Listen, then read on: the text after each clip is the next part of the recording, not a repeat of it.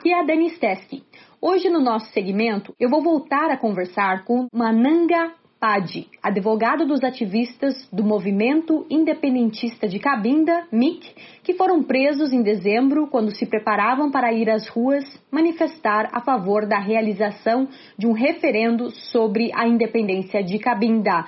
Seja bem-vindo. Muito obrigado, eh, caríssima jornalista. Doutor Manangapadi, quando é que o senhor começou a trabalhar no caso dos ativistas do MIC? Eu comecei a trabalhar no caso desde fevereiro de 2019, quando foram detidos eh, pela primeira vez.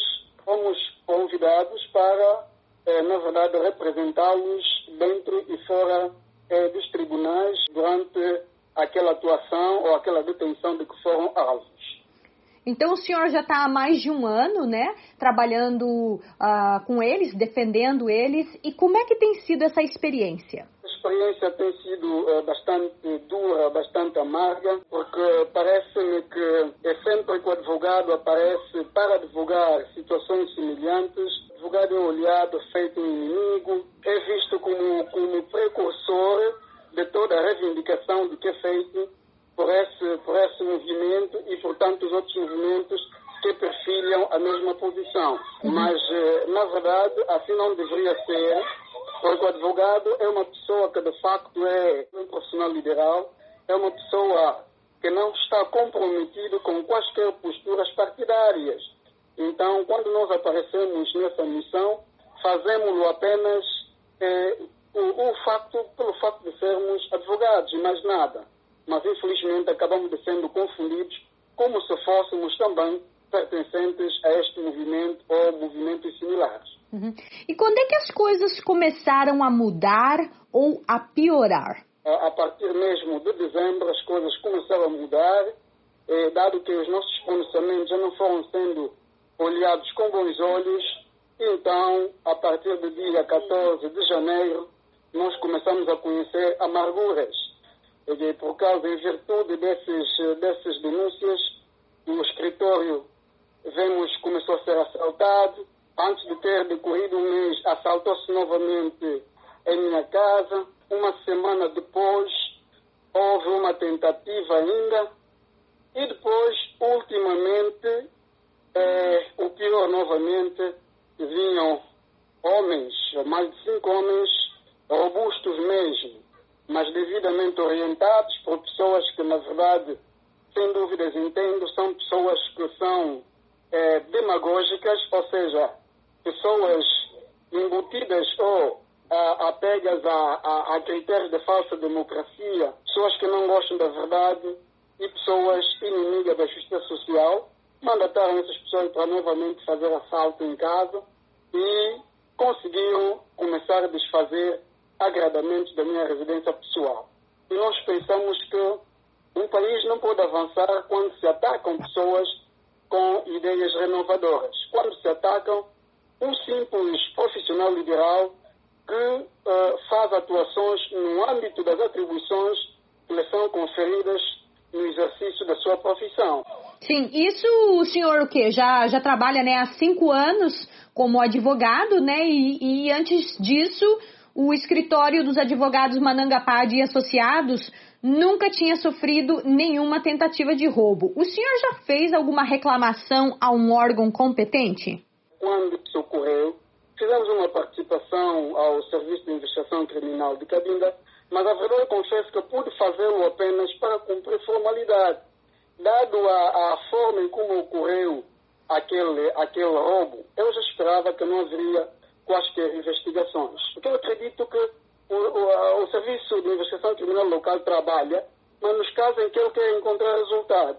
Nesse caso, eu acredito que o Serviço de Investigação Criminal não terá qualquer interesse em encontrar o resultado daquele roubo. Eu gostaria que o senhor falasse um pouquinho mais sobre as imunidades que lhe são garantidas pela Constituição angolana. Ao advogado lhe é permitido que, nos atos processuais, eh, possa explicar, possa expor-se sobre o andamento do processo.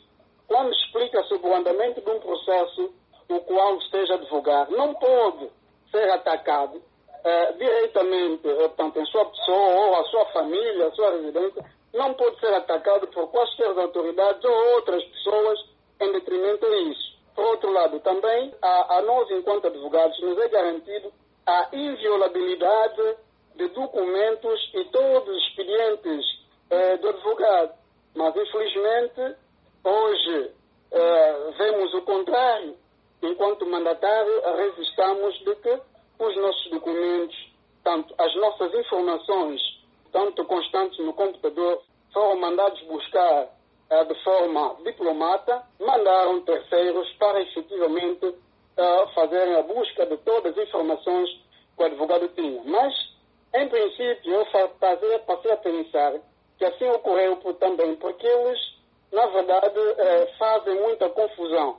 Há aquele pensamento de que quando um advogado é firme, quando um advogado não é corrupto, quando um advogado é sério, então logo se pensa, não, este também deve ser partidário, este pertence a algum movimento, logo faz ataques diretos contra esse advogado.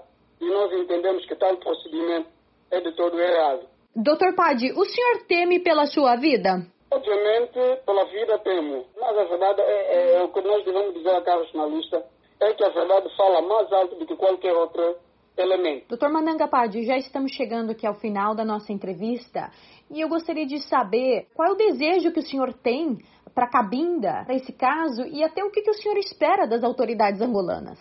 O desejo que eu tenho para a Cabinda é, primeiro, é que haja uma justiça social ao nível local e ao nível internacional, que, faça, que haja alguma justiça. Se Cabinda é Angola, que haja provas e que seja, e que seja mesmo Angola, e se Cabinda não é Angola e com provas, então que Cabinda seja é. Essa é a minha posição. Além disso, é, sobre Cabinda, é, eu penso que é importante que as autoridades escutem, deem algum tempo aos detidos para que possam alegar as razões que levam dia após dia a sair em ruas para manifestações. Porque nós entendemos toda solução que se tentou ter por via de repreensão, por via de castigos, não resulta. A prova é que, no dia 1 de fevereiro de 2019, saíram nas ruas, foram detidos, foram presos, mas no dia 10 ainda voltaram a fazer o mesmo. Além disso, no dia 12 também voltaram a fazer o mesmo. Então significa que o que erradica todo e qualquer conflito é o diálogo, é o consenso e não é a força. A força nunca trouxe qualquer paz. Como dizia o filósofo Hobbes, é, quando ele dizia que o, o mundo pode conquistar a paz mundial ou a paz social. Então, nós entendemos que é o diálogo e a conversa que possa terminar esse conflito e não a repressão e não uh, filosofias maquiavélicas.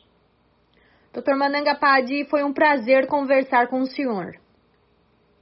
Muito obrigado, caro jornalista.